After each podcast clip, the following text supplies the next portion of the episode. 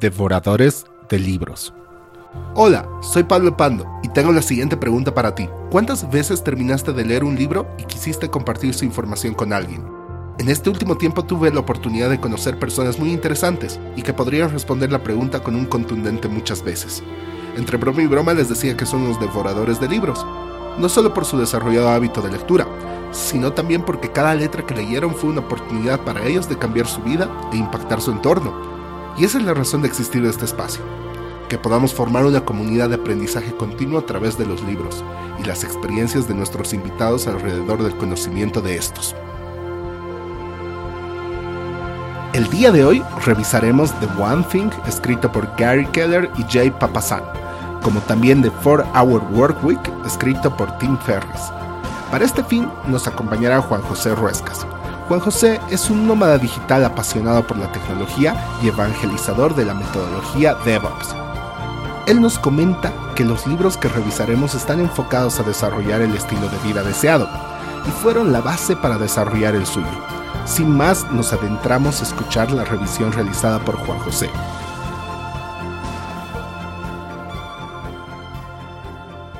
¿Cómo estás, Juan José?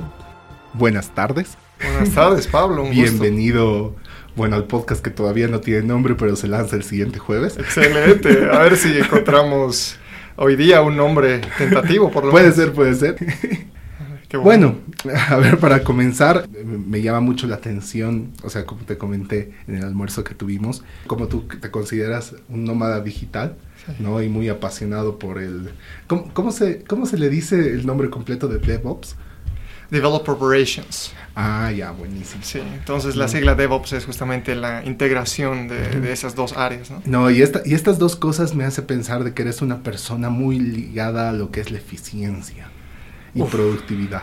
Sí, exacto. Eh, se trata de hacer eso continuamente porque los humanos tenemos una cantidad limitada de tiempo y de energía.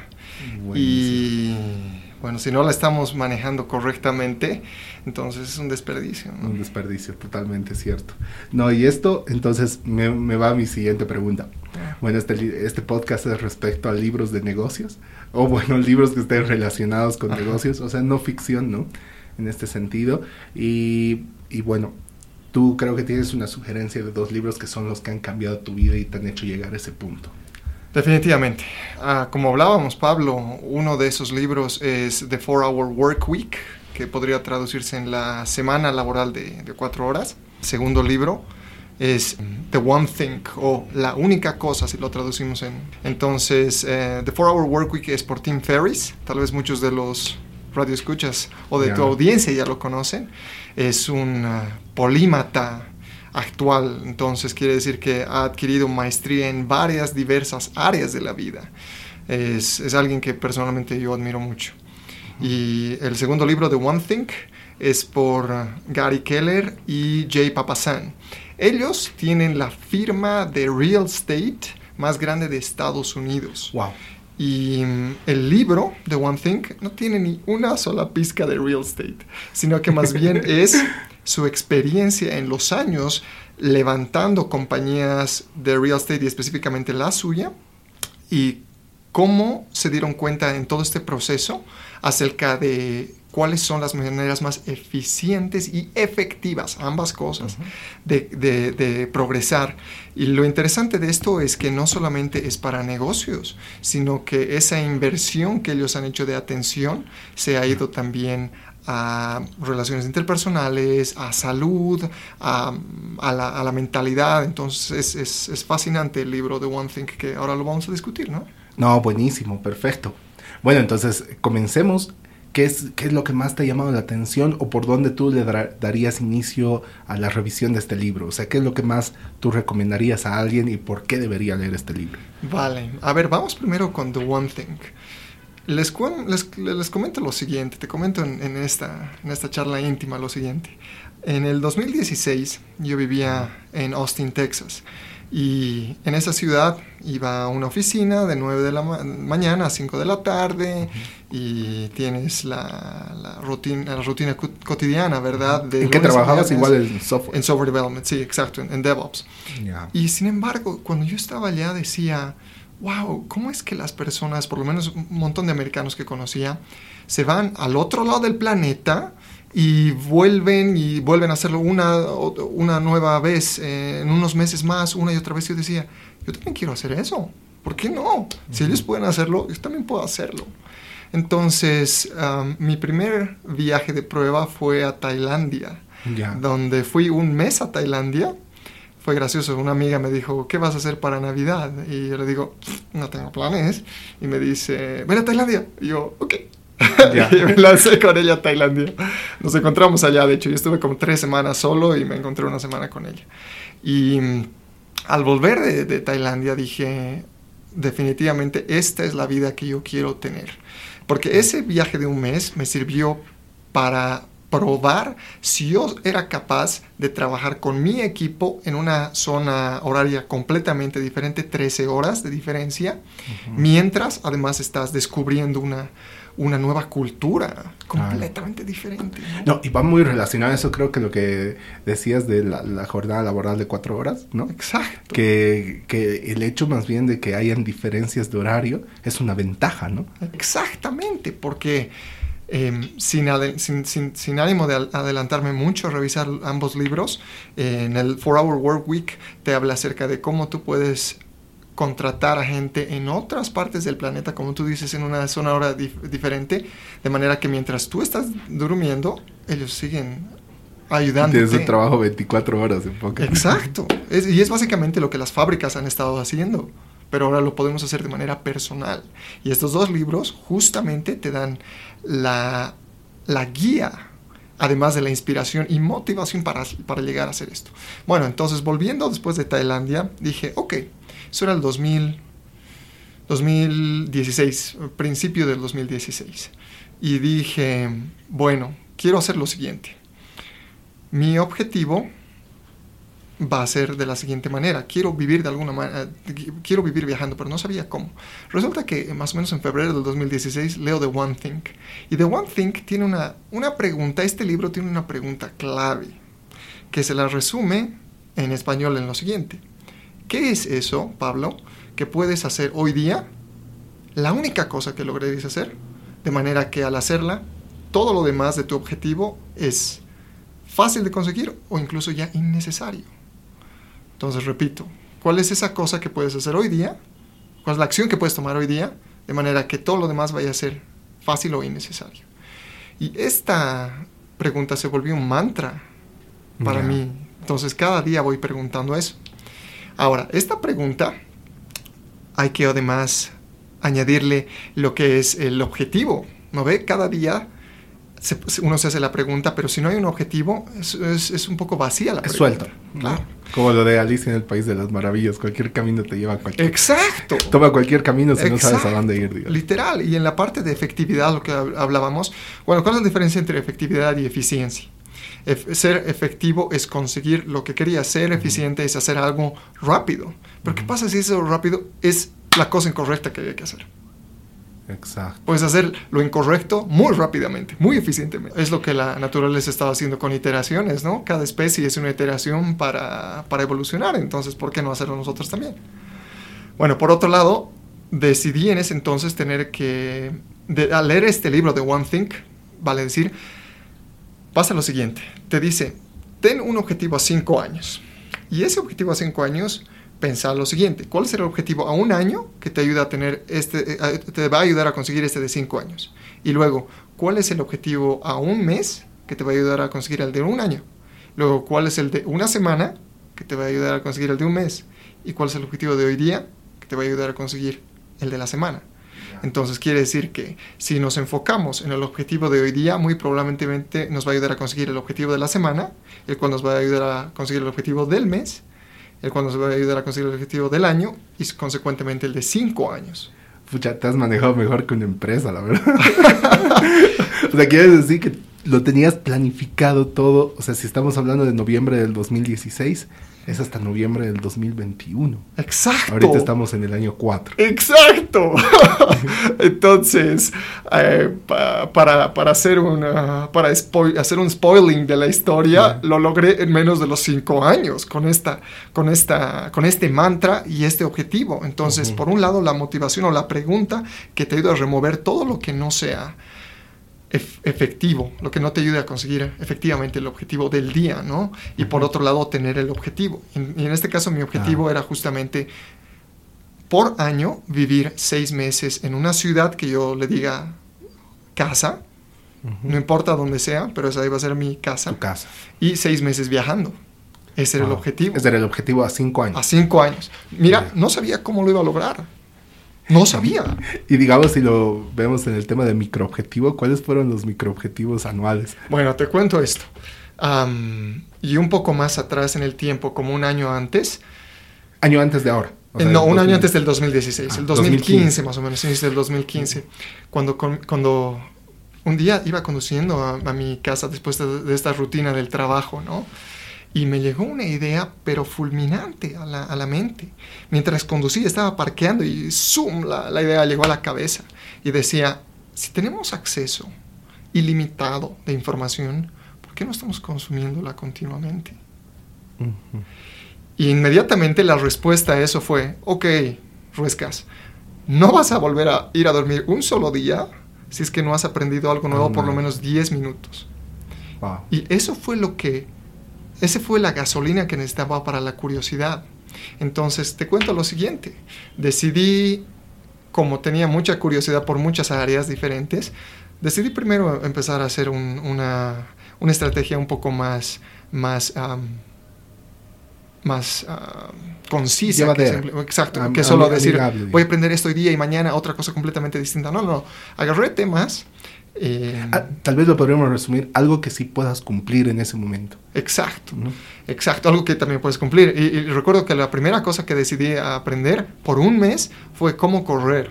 Y fue gracioso porque en Austin, en la ciudad, toda la gente está corriendo y sale, ¿no? En ese entonces recuerdo que yo cuando vivía en La Paz, eh, la gente corría por dos motivos. O estabas tarde para agarrar el minibús o alguien te quería robar.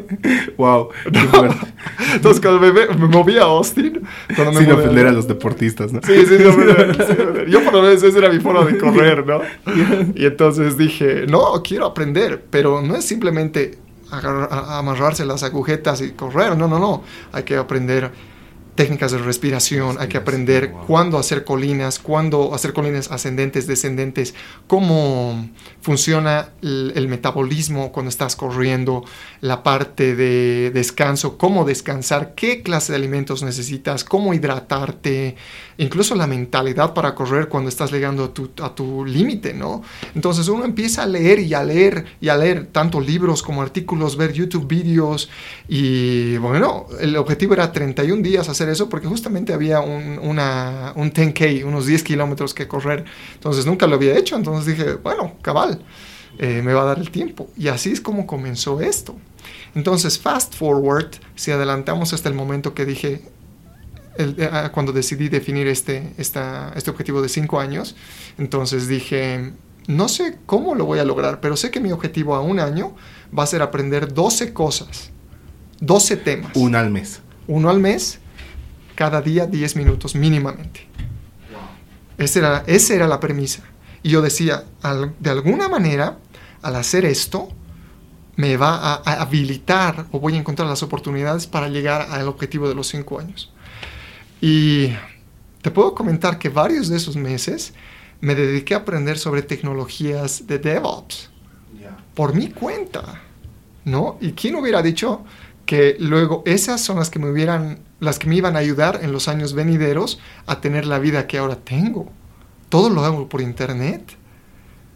Entonces ahora se dieron las oportunidades de que en lugar de estar estacionado en una empresa, atornillado a la silla, no, y ahora tengo libertad de, locación, de, ubicación, como cualquiera lo puede conseguir. Tú incluso cuando hablábamos me dices que, claro, al hacer esto, tú ya tienes una libertad, ¿no? Es verdad, sí, sí, sí, totalmente, me llena el alma.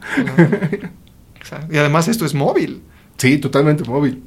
Claro, exacto. Es un H4N Pro. o incluso si tienes un celular, un celular, un smartphone, ya puedes empezar a generar contenido. Es muy cierto eso lo que dices, ¿no? Incluso, por ejemplo, ahora eh, estoy, bueno, dando unas mentorías sobre podcast y me estoy orientando al tema de poder, que se puede hacer un podcast hasta con un manos libres. O sea, de, con lo que tengas, puedas hacerlo, ¿no? Y, y es muy cierto, puedes hacer contenido con lo que tienes, ¿no?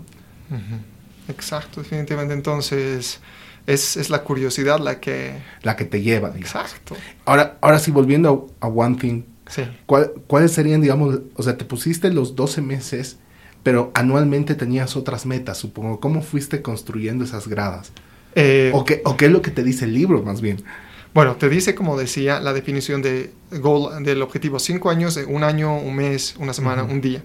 Y en ese entonces yo lo había definido el de a tres, perdón, el de a, el de a cinco años. El, de, el del año era con estas 12 áreas que quería aprender. Y te cuento que cuando estaba pasando esto de los 12 meses, aprendiendo continuamente, eh, pasó algo muy interesante. La, la empresa donde trabajaba, la, la que me sponsoreaba, en Estados Unidos cerró la oficina. ¿Y qué crees? Mi visa de trabajo se canceló, inmediatamente. Lo gracioso es que estoy caminando por la oficina y la persona de recursos humanos me mira cuando le digo, hola, ¿qué tal? ¿Cómo estás? No, de pasada. Y se asusta y me dice... Ya, que lo le reclames algo. No, no sabía, no, no, eh, no, yo no sabía nada. Yo no sabía nada.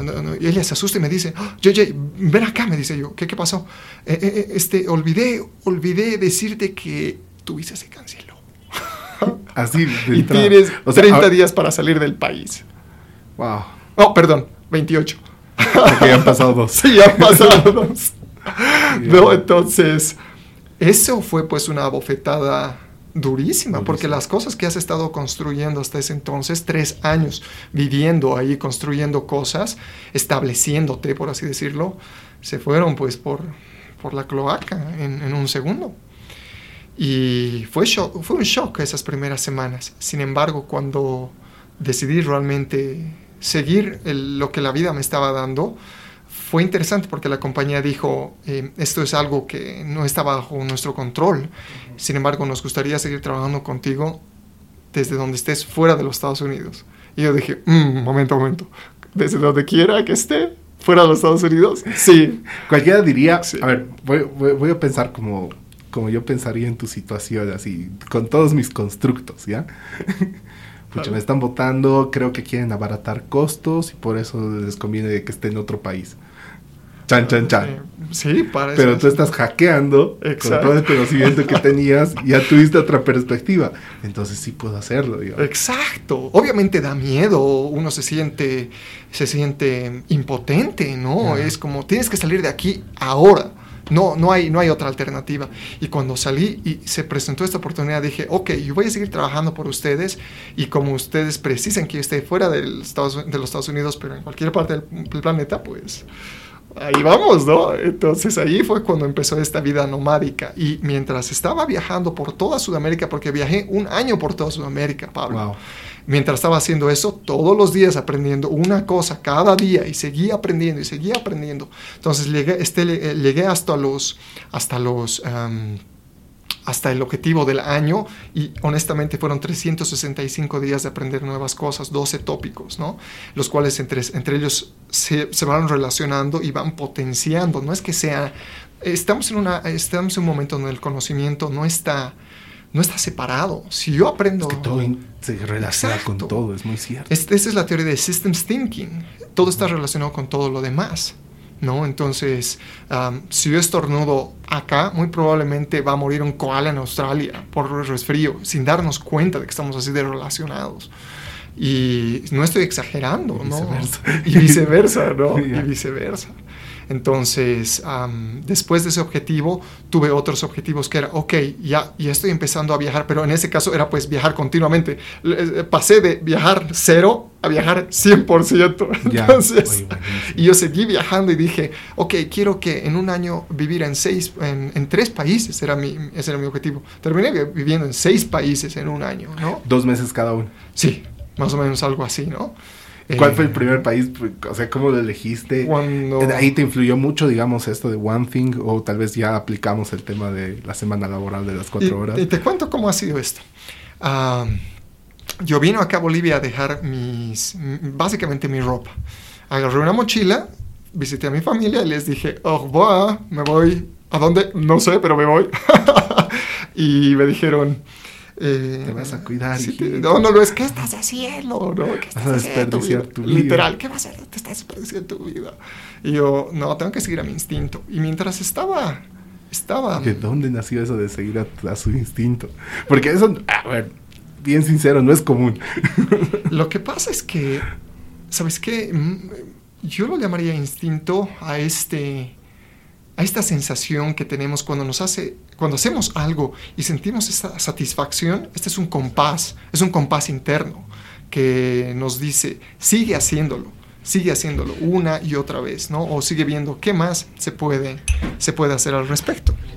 Entonces, uno de esos meses yo decidí aprender cómo ser un nómada digital. Ese era el mes. Un mes. un mes. Entonces, aprender cómo viajar mientras trabajas, cómo manejar tus finanzas mientras estás viajando, cómo hacer una configuración de tu vida de manera que la mayoría de cosas sean remotas y no necesites tú estar en una ubicación eh, física. Y al hacer esto, te cuento que empiezo a encontrar que encontré, encontré obviamente varias startups, compañías del planeta, que ya promueven esta, esta vida nomádica. Entonces, si tú eres alguien que puede trabajar de manera remota, em, tú los contactas y aplicas para ellos y ellos lo que hacen es encuentran ciudades muy, muy nomad friendly, amistosas para la vida nomádica, rentan un apartamento, una casa en un lugar muy chévere de una ciudad, muy buen wifi le ponen y invitan a gente. Entonces tú aplicas y si, y si te aceptan, pasas un tiempo con ellos, ya sea dos semanas, un mes, etcétera. Entonces yo encontré esta compañía que se llama Wi-Fi Tribe. Cosas de la vida. Yo no sabía que uno de los co-founders es paseño. Wow. sí, Diego Gerke se volvió muy buen amigo mío, ¿no? Diego Bejarano Gerke. Y me aceptaron. Entonces la primera parada fue Colombia, Medellín. Todavía, todavía tengo un, buenos recuerdos. Uf, muy buenos recuerdos de Medellín. La cosa es que cuando estoy en Medellín y estoy con los chicos, eh, aprendiendo en mi primer mes nomádico, por así decirlo, como también de... Como aprender ese estilo de vida, digamos. Claro, exacto, porque este es, es un ambiente de co-living, estás co-viviendo, co-trabajando, co-fiesteando, co-descubriendo, todo, ¿no? Muchos de ellos me decían, ¿has leído The 4 Hour Work Week? Me decían, ¿no? O sea, es la Biblia. Claro, exacto. Es la Biblia para dos tipos de lifestyle, para el nomádico y para el entrepreneur. Ya para esos dos. Yo no, no puede ser. Y varios me dijeron eso sin conocerse entre ellos. Y mientras yo hacía también mi investigación, descubrí nomás que, que iba por ahí. Entonces, ahora empecemos a hablar del 4-Hour Work Week, que es de Tim Ferriss. Entonces, eh, la premisa de, de, este libro es algo que se llama DEAL, por sus siglas en inglés. D-E-A-L, DEAL, ¿ok? Y este acrónimo está por Em, define, definir, la, e, la D de definir, la E de eliminar, la A de automatizar y la L de liberar. Liberar. Vale. Entonces, definir. ¿Recuerdas lo que hablamos acerca de cuál es el objetivo a cinco años? Eso es lo primero que hay que hacer. prácticamente, digamos, one thing podría ser como el definir de, de la semana laboral de las cuatro horas. Sí, Definitivamente, ¿no? O sea, claro, si queremos ver en mayor amplitud, digamos, lo que sería ese, ese definir, ¿no? Exacto, exactamente. Y algo que me agrada del, del 4-Hour Work Week en la parte de definición, te habla de, algo, de un ejercicio que se llama Dream Landing o que sería algo así como el aterrizar de los sueños. Y te apuesto que tú y yo seguimos teniendo sueños gigantescos. Y muchas personas piensan que esos sueños son inalcanzables. Pero si tomamos 30 minutos, sentarnos, agarrar un papel y empezar a ver qué es lo que necesitamos para llegar a ese goal, a ese sueño, empezamos a darnos cuenta de que es más alcanzable de lo que pensábamos. La cosa es sentarse y, analizar. Y analizar. O sea, afrontar, digamos, tal vez tus miedos, porque creo que son la barrera de pasar a, realmente materializar tal vez algo que tienes definido como un sueño, ¿no? Exactamente. Es, es, es, muy similar a lo que yo les cuento, lo, lo, que yo te cuento acerca de cómo voy a hacer para tener esta vida de vivir por años, seis meses, seis meses en un lugar, ¿no? y mm, no sabía cómo lo iba a hacer, pero ya me iba viendo qué era lo que se necesitaba. Se necesitaba tener un trabajo remoto o por lo menos generar eh, un, un, income de manera que, eh, que, no sea necesario que esté, preciso, eh, que esté en un lugar asentado. Se necesitaba la mentalidad para eso, porque honestamente, día número uno, Medellín, Colombia, vas a un café a trabajar no, pues no puedes. es, es, tanta la distracción, ¿no? Es tanta la distracción de que no, no se puede. Y conozco mucha gente que incluso en su casa no pueden trabajar. Claro, porque hay muchas distracciones. Exacto. Entonces, mira, eso empieza a crear una disciplina. Porque tú dices, ok, ok, vamos a postergar un poquito la, esta, esta satisfacción de estar en un nuevo, nuevo, lugar. No estoy diciendo negarla, sino es, hoy voy a hacer mi trabajo, voy a hacer lo que yo tengo que hacer y después tengo el tiempo para disfrutar. Y eso empieza a forjar una disciplina. Una disciplina. Exacto. Porque, porque a veces, incluso digamos en el trabajo, estando en un cubículo o tal vez en una oficina o, bueno, no sé, planta, lo que sea, el hecho de sentirnos observados hace que hagamos las cosas, en vez de que sea tal vez un, tal vez una motivación intrínseca a hacer las cosas, ¿no? Exactamente. Y cuando estás solo y piensas que nadie te está viendo, ahí es cuando realmente se define el carácter de una persona. Wow. ¿No ven?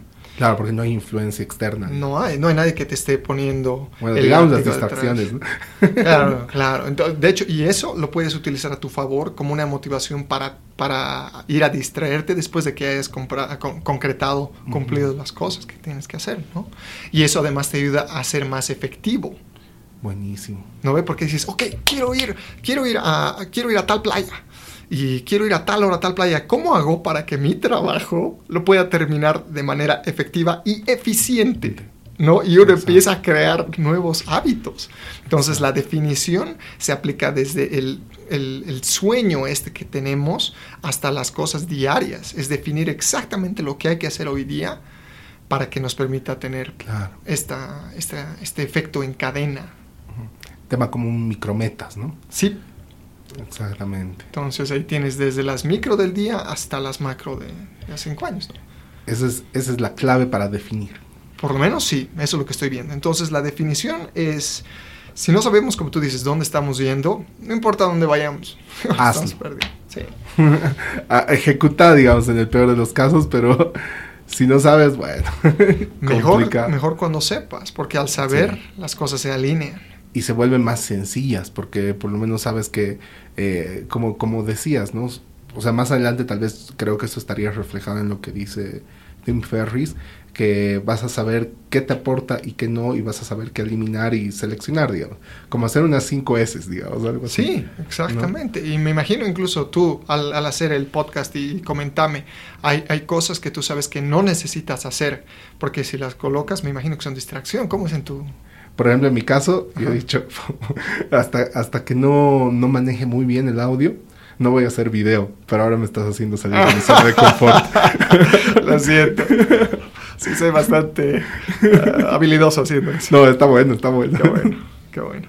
Bueno, prosigamos. El, el siguiente sería la E. Punto es la E de eliminación. Y ya has dado un preámbulo, gracias por eso, que es, una vez que has definido dónde tienes que llegar, todo lo que no corresponda con eso no está alineado, fuera, adiós. Chao. ¿No? Y esto es bien fregado porque ah, ah, tal vez esto va a sonar muy frío, pero yo tuve que eliminar desde relaciones de amistad que ya no funcionaban, no te actividades o que yo no aportaba. ¿no? Entonces, y no quiere decir que sean malas o buenas personas, simplemente que en el momento ese las cosas no funcionaban y nos estábamos haciendo más daño o nos estábamos perjudicando en lugar de ayudarnos. Wow. Eh, es, me alejé de muchas personas.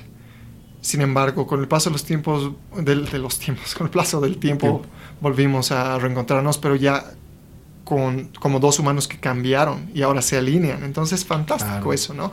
Por otro lado, eliminar, por ejemplo, televisión. No veo televisión. Wow. No veo Yo televisión. tampoco, la verdad. Claro, entonces, tampoco es que esté que esté girando mis dedos para distraerme, no, por eso es que me, me ¿Y Netflix? encanta. No, no, a pesar de que a pesar de que muchos amigos me recomiendan que vea algún show de tecnología que se llama The Black Swan, eh, no es The Black Swan, es Black eh, Mirror. Black Mirror. Sí, entonces, eso tal vez podría verlo con, con alguien, pero de sentarme yo y encender la... no, no, no pasa. Wow. No pasa conmigo eso. Eh, en en algunas cosas son bastante, soy bastante obsesivo. Entonces la eliminación ayuda. la- es, es como cuando yo estaba viajando. Imagínate esto, si estoy viajando sin parar, ¿qué Ah. pasa si llevo... ¿Qué es mi- con una tele? Claro, ¿qué es con una tele? ¿Qué haces con, qué haces con los 80 libros? Amo los libros físicos. Sin embargo, ahí hay que ponderar, ¿no? Libros físicos versus Kindle. Kindle. Clarito. Si viajas, ¿no? Cla- claro. Si vas a estar en el lugar, tienes tal Claro. estudio, una biblioteca. Claro, Evidentemente exacto, el libro físico. ¿no? Después de ropa, lo que necesites, ¿no? Y lo que te falte, te compras en el lugar. Y lo que te sobre, los regalas. Wow. No es ir colectando por colectar. Claro. Porque, en, por ejemplo, en, en metodologías ágiles, ya sea tanto en software como en cualquier industria, de hecho, en metodologías ágiles se trata de ir lo más rápido posible hacia el Exacto. objetivo. ¿Y qué pasa? Si tú te empiezas a llenar de bagaje, pues es más lento, ¿no? Es como si, si le dijéramos... Esto, esto me hace Ah. mucho recuerdo las 5 S, ¿no? El hecho de, de- de- o sea, de la, bueno, esas famosas 5 S japonesas que prácticamente el principio es eliminar lo que no te sirve, ¿no? Y poder lograr tener un ciclo de mejora continua, o sea, apuntado a, a poder hacer este ciclo todo el tiempo, ¿no? Pero en resumen podría ser ese, ¿no? Sí, de hecho, corregime si estoy mal, pero Deming también. Exactamente, cinco, ¿verdad? exactamente. ¿Cuáles son las cinco? ¿Te acuerdas? Hasta ahorita Ya. lo revisamos. Sí, en Google. Sí, pero tienes toda la razón. Porque eso, es- eso influyó a lo que es el eh, em, Toyota Way, ¿no? Exactamente. Lo que luego influyó a DevOps. Seguramente. Y está influyendo a nuestra tecnología. Pero bueno, eliminación. Ya. Eh, ahora hablaremos de automatización. wow. Mi, mi objetivo en la vida es automatizar todo lo que se pueda. Ah, originalmente estudié ¿Eso tiene ingeniería de- al- harto que ver con el tema de delegar? ¿Algo así? Tiene una, una, una parte de delegación definitivamente, porque hay cosas que todavía no podemos automatizar, sin embargo, inteligencia artificial está empezando a cambiar eso, ¿no? Y el delegar es, no es simplemente darle a una persona una tarea para que lo haga sin analizar, ¿no?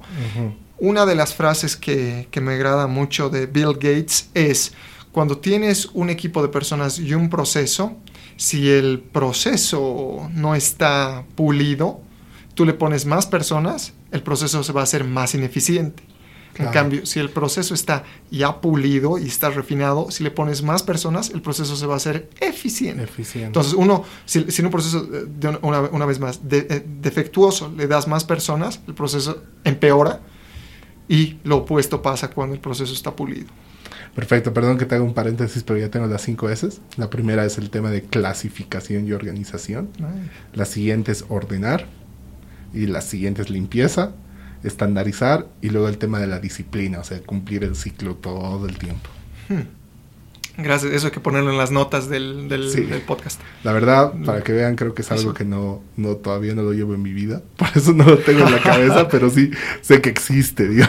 Bueno, hay que ponerlo para la audiencia ahí en, el, en las notas del episodio. Está bueno, está bueno. Gracias por Per- per- perdón, ahora sí, No vamos. Y y eso va muy, de- muy, muy relacionado, creo que, con el tema de también definir muy bien, o sea, los límites del trabajo, ¿no? Claro, O sea, ¿cuáles son exacto. Realmente, o sea, hasta dónde vas, o sea, cuáles son los procesos, o sea, dónde inician, dónde finalizan y qué es consecuente a qué, digamos, ¿no? Sí. Y quién es responsable de qué. quién es responsable y cuál es el objetivo de esta persona responsable, ¿no? Entonces, eh, como tú dices, es el analizar continuamente nuestros procesos para aplicarle una mejora continua. Y cuando ya sabemos de qué trata este proceso, hacemos lo siguiente, automatizamos a través de alguna, algún tipo de tecnología o delegamos a algún humano. Pero obviamente delegando a este humano, no con la finalidad de que actúe como un autómata, sin pensar, sino decirle, ok, confío en tu capacidad para esto anda mejorándolo continuamente, avísame y vamos a hacerlo en conjunto. Tú eres el responsable, pero al final este es un equipo de todos nosotros, ¿no? Y es confiar netamente en la capacidad humana. Increíblemente cuando uno confía en otra persona para un trabajo, es como si el IQ de esta persona se duplicara. Claro, no es verdad. No, y creo que puedes encontrar personas que hacen mejor las cosas que uno mismo, ¿no? Ese es el objetivo. Ese es justamente el objetivo. Y hay una consulta ¿Tú crees que realmente como para entender este proceso y poder definir si lo voy a delegar, si no, es necesario que sí o sí la persona aprenda sobre el tema? ¿Te refieres a, por ejemplo, si yo estoy haciendo ese proceso, si yo lo aprendo? Sí, digamos, O, de entrada podrías delegar y decir, ah, esto no lo voy a hacer. No, eh, yo soy partidario del que uno tiene que aprender a hacerlo antes de delegar. Y incluso podría citar a un tercer libro, que es justamente el de From Idea to Execution, entonces de, idea a ejecución.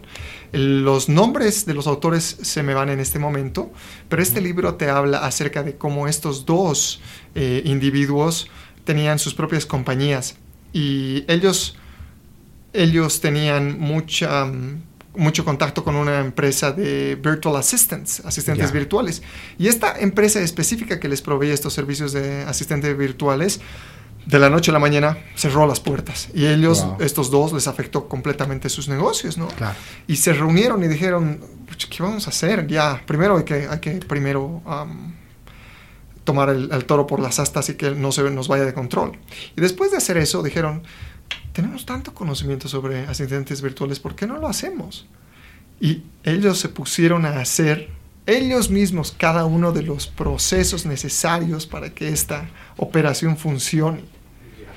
Entonces, lo interesante en este libro es que te van diciendo, una vez que nosotros entendíamos el proceso, llegábamos a una maestría en el proceso, recién lo delegábamos a alguien, sabiendo todo lo que había que hacer. Y obviamente al hacer esto una y otra y otra vez, te empiezas a volver muy bueno en adquirir conocimiento para luego delegarlo. Entonces no quiere decir que tengamos que pasar años en una posición antes de darle a alguien. No, como hablamos hace un momento, systems thinking, el, conocimiento se va, se va estructurando, apoyado en otros conocimientos, digamos, ¿no? Exacto. Similares. Entonces, eso es la parte de automatización. Y ahora, en términos de automatización, tenemos herramientas digitales que, que, son fantásticas, sin necesidad de aprender a codificar algo. Puedes, por ejemplo, utilizar un Zapier, Z-A-P-I-E-R, si no me equivoco, es, o doble P. Ahorita me voy a acordar. ¿Qué hace Zapier? Zapier. ¿Qué, Zapier te automatiza un montón de cosas. Por ejemplo, por ejemplo, tienes que hacer una, un blog post de, de, este, de este episodio, ponte, ¿no?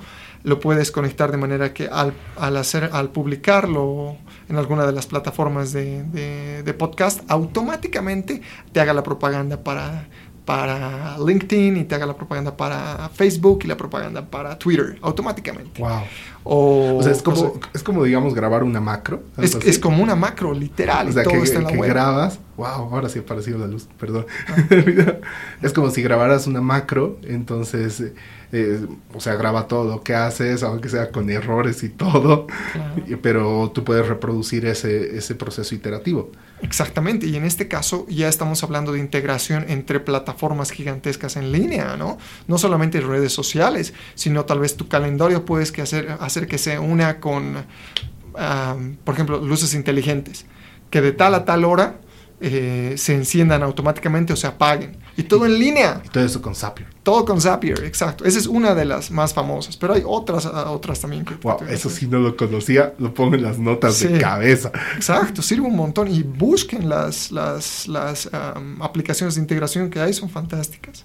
Buenísimo. Entonces, eso por el lado de automatización también. Perfecto. Entonces, podríamos hacerlo, la automatización, perdón, me he trabado, la automatización de manera humana, ¿no? O sea, de delegar a alguien. Claro que eso implica tal vez eh, también el proceso creativo y de toma de decisiones en algún momento, y la parte automática que sería en, una máquina, digamos, ¿no? Exacto, a través de alguna herramienta. Algo interesante además que me, recordaste ahora en el tema humano, en la delegación, es nosotros tenemos que evitar ser los cuellos de botella en los sistemas que estamos creando.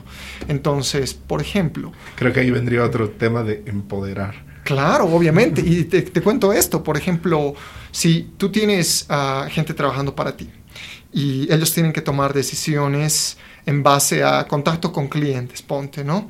Y esta toma de decisiones, muchas veces por temor, no quieren hacerlas y quieren pasarlas, quieren consultarlo contigo, ¿no? Y eso hace que haya una demora porque tú tal vez no estás continuamente disponible.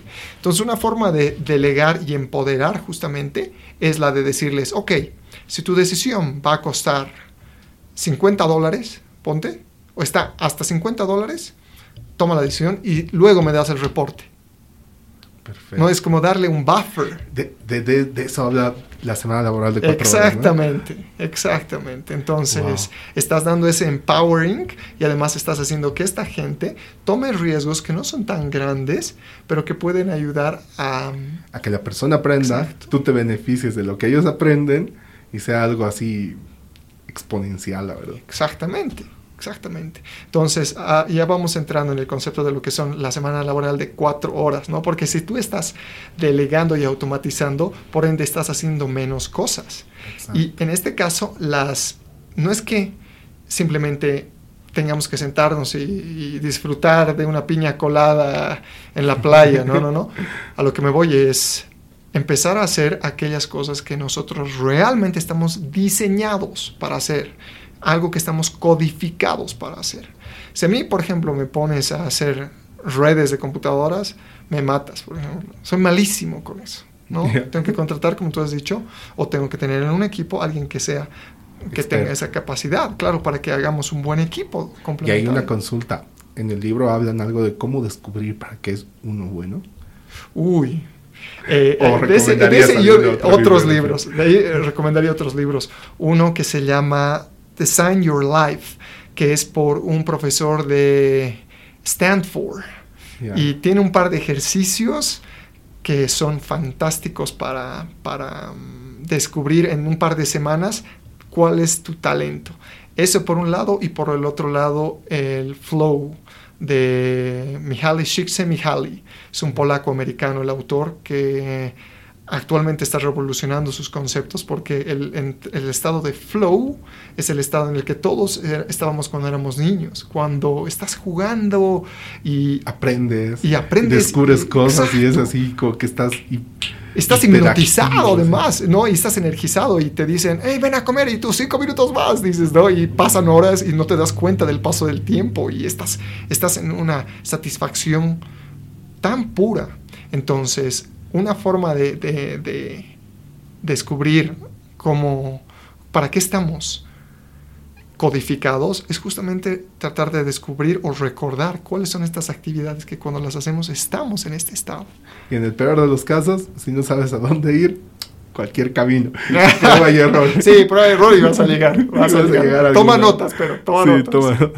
Toma, toma exacto, documenta tu camino. Exacto. Muy importante. Y bueno, la, la volviendo Como los amigos del otro libro de, de, de los que ¿qué? ¿De cuál? De, de, los que tomaron nota respecto a todo Ah, sí, sí, justamente esos son los de From Idea to Execution. Ellos sabían que al, al llevar esta jornada que no sabían cómo les iba a ir, sabían que tenían que documentar todo, porque eso iba a servir para ya sea blog post o un libro y ¿qué crees? Se volvió un libro, ¿no? Es el libro que he leído, honestamente. Y bueno, finalmente la, la L en este deal del 4-Hour Work Week es liberación. Y es interesante porque esta es la parte del libro donde habla acerca de cómo volverse un nómada digital. Lo que yo hice fue ir a, fue ir a la L antes de ir a la E o a la... ¿Y en serio lo leíste directo primero la L? No, no, no, pero la, la, vida me llevó a ah, eso. la, vida me llevó a eso primero. Entonces, la liberación no solamente es de, un, em, de una locación, sino también el ponernos a pensar que podemos liberarnos financieramente no es necesario que estemos intercambiando nuestro tiempo y sudor por dinero. Hay otras formas de generar dinero legales. legales. Cabe recalcar. Cabe recalcar que son legales y que nos pueden liberar de este intercambio en el cual las sociedades están ya habituadas. ¿no? Buenísimo. Entonces tenemos la liberación de, de, la locación y la, la liberación ah, financiera, y justamente también la liberación de estas cosas materiales que hablábamos, ¿no? que a veces las, las tenemos con nosotros porque se nos hizo costumbre. Claro, creo que ahí hay un, hay un concepto que, bueno, lo maneja mucho, si no estoy mal, en el lado espiritual, el tema del desapego. Sí, usualmente los, el budismo va, va de eso. Y justo cuando estaba en Tailandia, eso fue una de las cosas que más me, me impresionó de los monjes budistas. Incluso tuve la oportunidad de, de, ir a charlar con uno de ellos y me comentaba cómo eh, su vida es simplemente tener la, la, bata o esta vestimenta y salir en la mañana con un bowl eh, que ellos se colocan en la cabeza si alguien les quiere dar comida. Wow. Y ese es, ese es el alimento que van a tener durante todo el día. Entonces salen a eso de las 6 de la mañana hasta las 8. Y cuando vuelven, meditan, consumen eso y siguen meditando y siguen estudiando, pero no tienen nada más. Esa es su vida, ¿no? Y mm, para muchos que no están que no estamos ah, incluso en, esta, en ese ritmo de vida, decimos, hey, pero ¿cómo viven? ¿Qué están haciendo? ¿Por qué no trabajan? Vamos, Vamos. Sin embargo, hay que probar incluso hasta eso para descubrir qué clase de, de anclas o anclaje tenemos en esta vida. Como esa también tiene un anclaje. Pero es bueno tener esa libertad de probar nuevos estilos de, de, vida. Buenísimo, perfecto.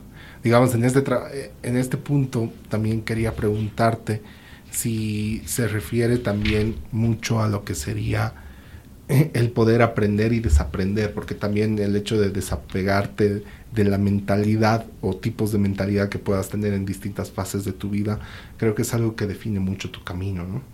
Definitivamente, porque al automatizar volviendo a la A de automatización, estamos tratando de hacer que un proceso se ejecute sin necesidad de que le prestemos atención, ¿verdad? ¿Qué pasa? Eso mismo está pasando en nuestra mente. Si nosotros no nos dimos cuenta de que hemos creado algo que le llamamos hábito, que funciona sin que le prestemos atención, entonces puede que estemos en el camino incorrecto sin darnos cuenta, ¿no ve? Entonces, hay que tener en cuenta continuamente, si hay que preguntarse continuamente si lo que estamos haciendo realmente es algo que queremos hacer o es algo que nos hemos acondicionado o se nos ha acondicionado a realizar y que lo hacemos sin, sin, sin, sin incluso cuestionarlo.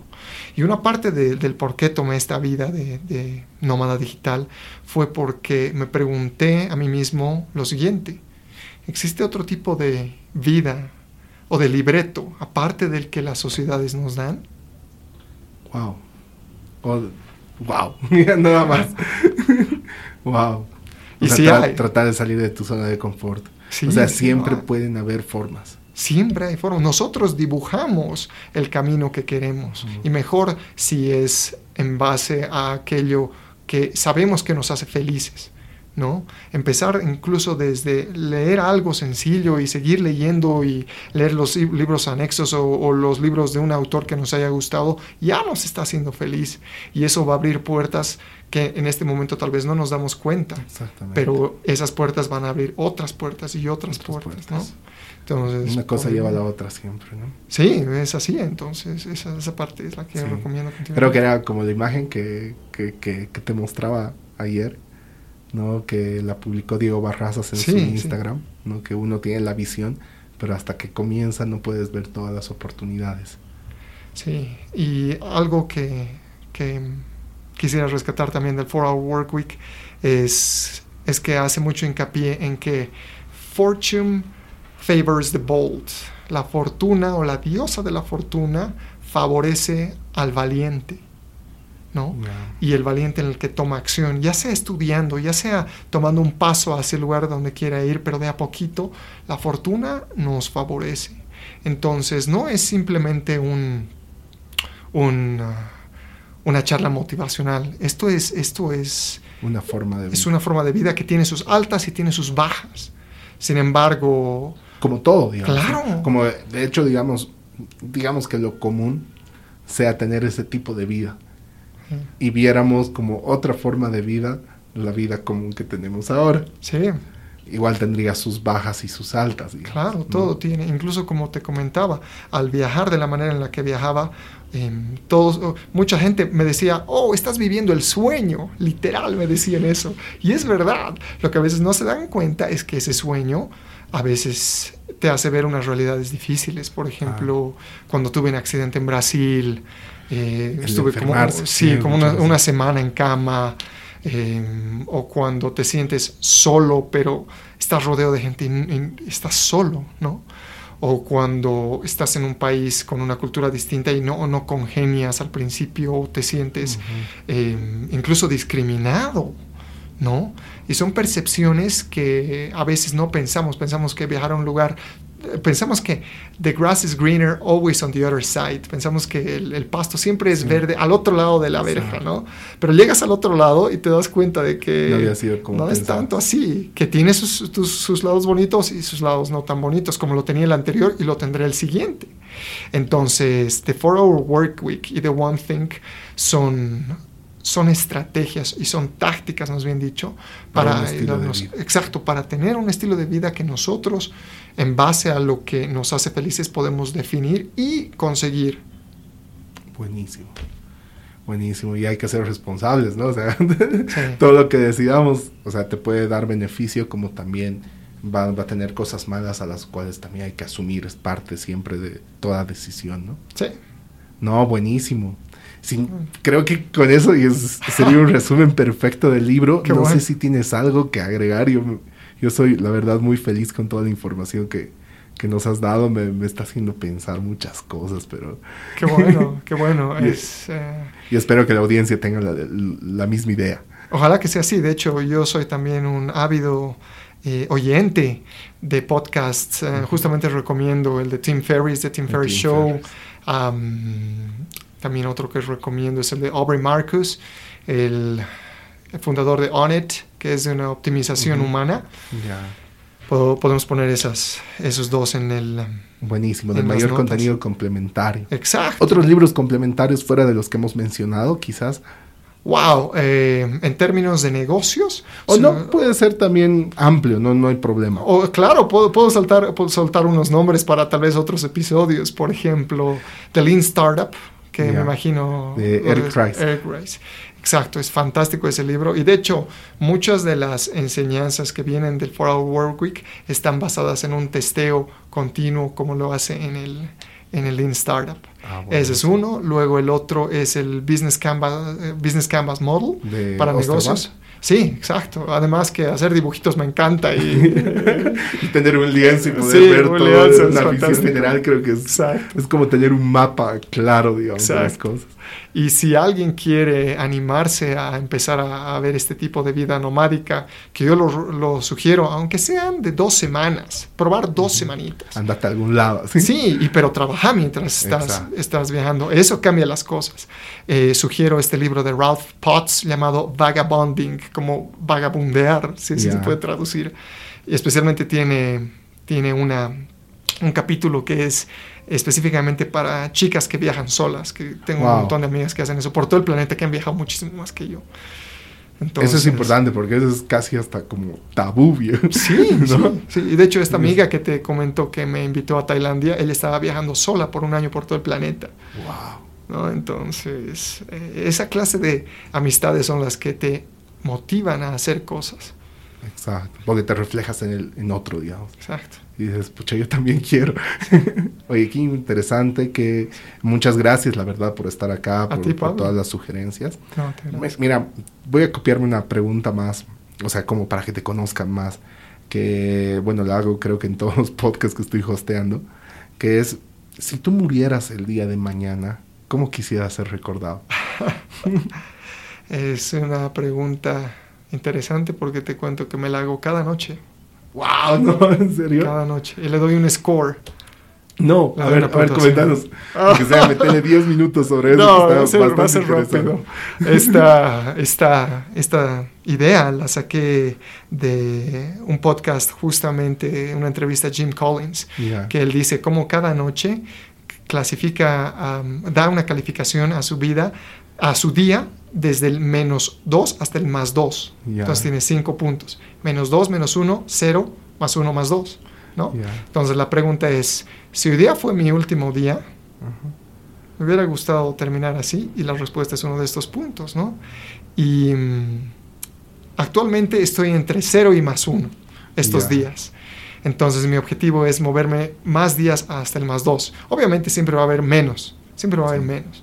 Pero si mañana fuera mi último día, sé que todavía no he logrado impactar a la cantidad de gente que yo quisiera de manera positiva, como quiero hacerlo. Y si este, este podcast, este episodio, ayuda a llegar un poquito más hacia el objetivo, que es parte de uno de One Thing. Metele porfa tu, tu, cuenta de Instagram y si alguien impactado que te escriba de una. Sí, así, vas a poder medir, digamos. Sí, gracias, gracias. O no sé, LinkedIn si quieres. Sí, así que de hecho, sí, sí me ayudan a llegar a este objetivo. No ¿Cuál, es, ¿cuál es la meta que te has puesto, digamos, en números? En tres años quiero impactar. ¿De acá a tres años? Sí, bueno, contando menos ya. O sea, estaríamos hablando 20, 21, 22. Sí es quiero impactar positivamente a 100 mil personas. 100 mil personas en diciembre del 2022. ¡Wow! Vaya reto. Vaya reto. Increíble. No, hasta qué, qué, noble meta, la verdad, me, me, agrada mucho. Y no, pucha, a ver, voy a, voy a, repensar en eso porque igual creo que yo no me he puesto ninguna métrica, pero creo que sería bueno como para saber a qué apuntar. Te Sí, la verdad. la verdad, creo que eh, yo he sido de los de prueba y error. No, buenísimo. Muchas gracias, Eh, Juan José. La verdad es muy, muy, grato tenerte acá y espero tenerte en otros episodios. espero aprovechar tu estadía sí, en, en, estas semanas y bueno, Gracias. Agradecerte infinitamente. nos vemos, gracias. Listo. Hasta luego. Muchas gracias por escuchar el episodio hasta el final. Nos vemos el último jueves del siguiente mes, exactamente el 26 de marzo. Aún no tenemos un libro o libros definidos para la siguiente revisión, pero les aseguro que será una grata sorpresa. Como también próximamente tendremos habilitadas nuestras redes sociales y una página web para que podamos interactuar. Mientras tanto, si quieres entrar en contacto con nosotros, puedes hacerlo a través de la página web de notedetengaspodcast.com. Nos vemos el siguiente episodio.